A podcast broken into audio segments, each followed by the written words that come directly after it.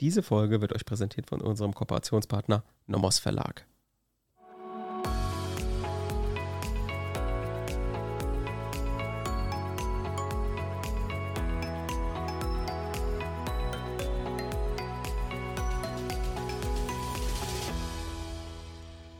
Willkommen zu einer neuen Folge Kurz erklärt.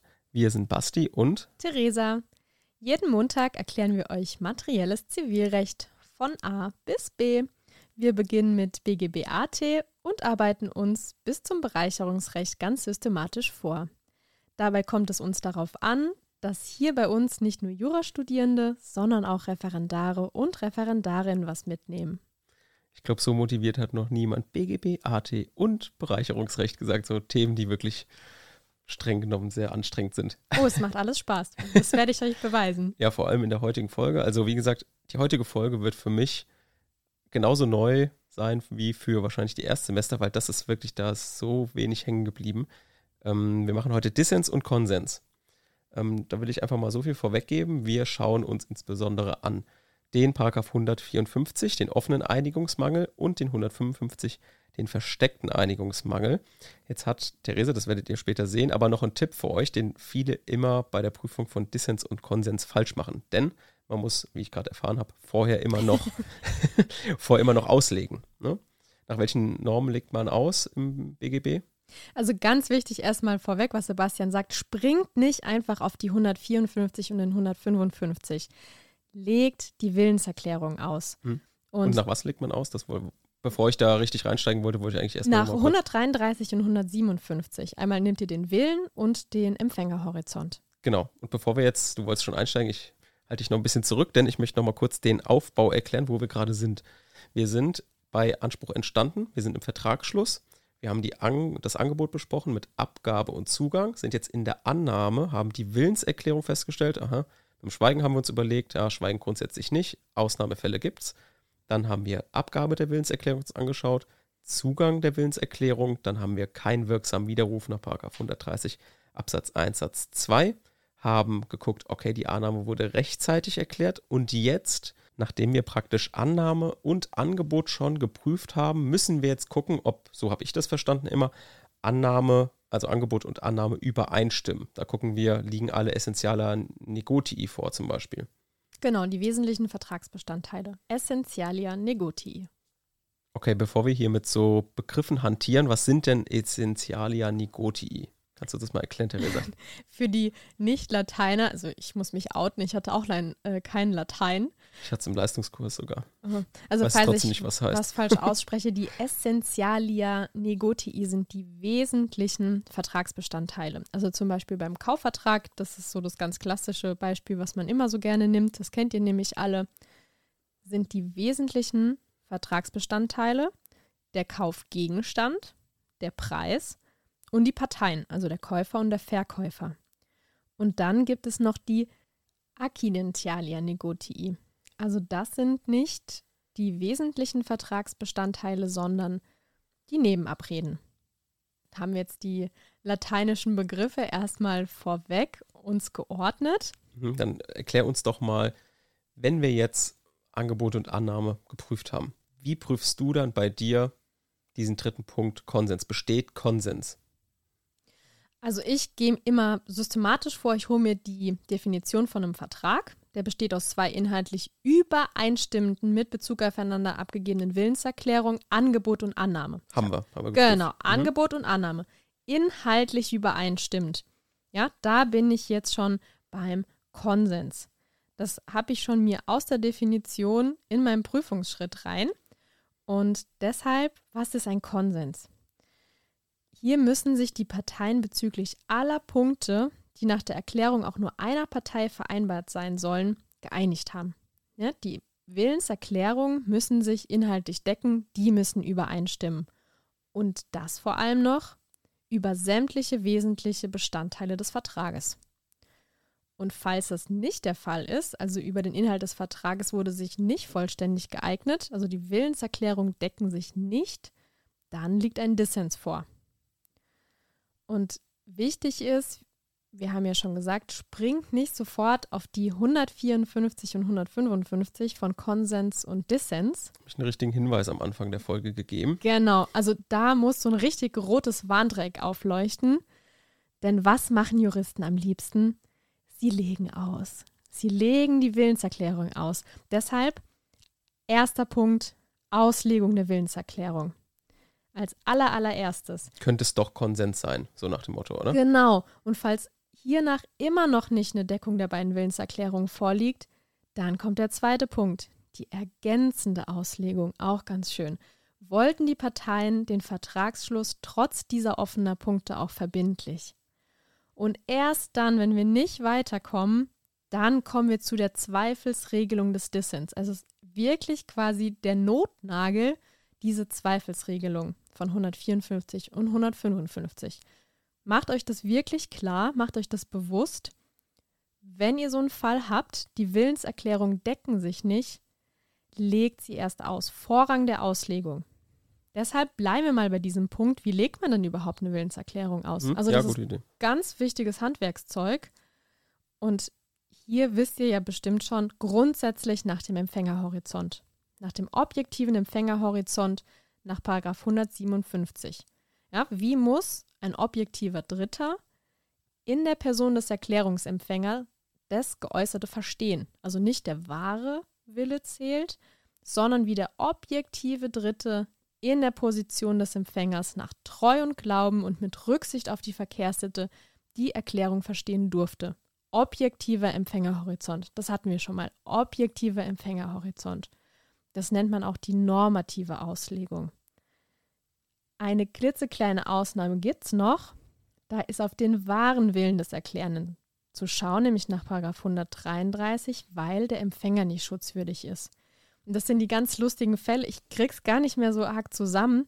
Der Falsa Demonstratio non nocet. Und da hatte ich, vielleicht weißt du da, Sebastian, noch diese Hackjörungsköt. Wie spricht man das aus? Dieser Fall, der war doch ganz bekannt. Mhm. Da hat der Empfänger nämlich bei dieser Falsa Demonstratio non nocet den wirklichen Willen erkannt. Und dann gilt das übereinstimmend Gewollte. Mhm.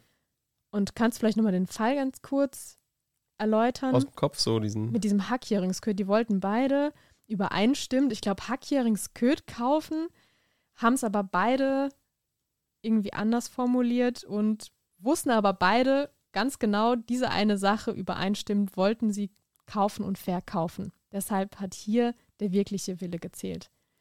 Ja, beim Fall von dem Hack-Jöring-Sköt-Fall, das ist ein Urteil des Deutschen Reichsgerichts vom 8. Juni 1920, wenn ich mich da richtig erinnere. Ah, Und das zu klären war hier eben die Frage, ob der Käufer einer bestimmten Ware zur Wandlung berechtigt ist, wenn die im Kaufvertrag bezeichnete von der gelieferten Ware abweicht. Ne? Also was du gerade gesagt hast.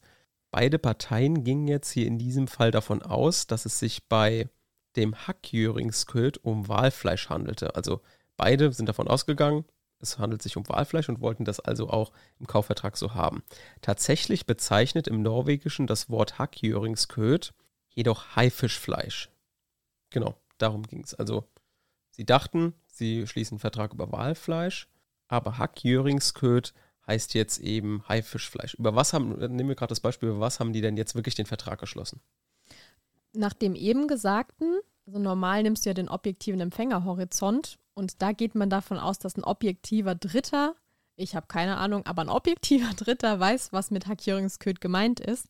Aber hier ist genau diese Ausnahme, der wahre Wilde des Erklärenden zählt. Ja, der wollte Walfischfleisch kaufen und der Empfänger, der hat auch Walfischfleisch verkaufen wollen. Ja, der hat den wirklichen Willen erkannt. Die wollten beide einen Vertrag über Walfischfleisch schließen. Und deshalb meinen sie beide dasselbe. Der, die andere Seite weiß jeweils, was ganz genau gemeint ist. Und deshalb haben sie nach der Auslegung der Willenserklärung einen Vertrag über Waldfischfleisch geschlossen. Okay, wenn wir jetzt die Willenserklärung ausgelegt haben und die Willenserklärungen stimmen jetzt nicht überein, was wäre unser äh, nächster Punkt? Der nächste Punkt, also ist ganz wichtig, nach Auslegung der Willenserklärung, also der normativen Auslegung, ist jetzt eben versuchen, mit der ergänzenden Auslegung, also mit diesem Instrument, diese Lücke zu schließen. Man prüft, wollten die Parteien den Vertragsschluss trotz dieser offenen Punkte verbindlich. Werbung.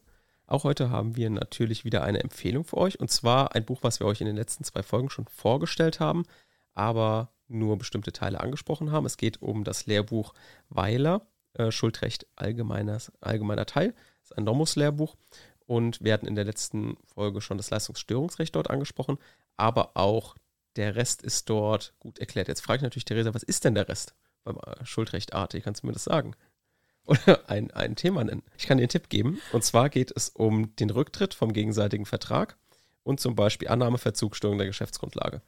Also so Basics aus dem Schuldrecht AT sind dort genauso gut aufgebaut wie das Leistungsstörungsrecht, was wir schon gesagt hatten, und ist auch wieder schematisch nach Grundlagen sortiert und auch immer Grundlagen, Ausnahmen, Grundverständnis, Ausnahmeverständnis ist sehr gut aufgebaut und auch insbesondere Aufbauschemata sind drin, was ich immer besonders wichtig fand zum Lernen. Genau. Und damit Werbung Ende. Also ihr habt erstens eine Lücke. Ja, ihr habt es gemerkt. Dann zweitens, diese Lücke muss ausgefüllt werden.